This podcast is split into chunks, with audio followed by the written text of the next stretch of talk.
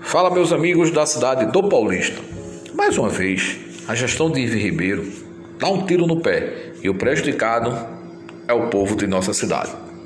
A Novotec era uma empresa que prestava serviço de aluguéis de computadores, monitores, tablets, TVs e impressora que atendia toda a rede de saúde da nossa cidade. Postos médicos, postos de atendimento, tablets para agentes de saúde e toda a estrutura de até internet.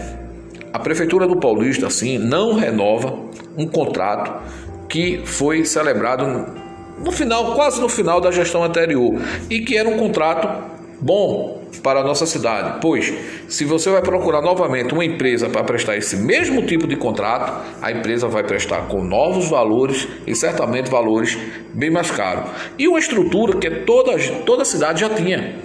Os postos de saúde já tinham esse equipamento, tablet, computadores e atendia a população. Agora, nesse exato momento, a população que precisa de postos de saúde e de atendimento de, de agentes comunitários de saúde está sofrendo porque não existe equipamento para essas pessoas trabalharem.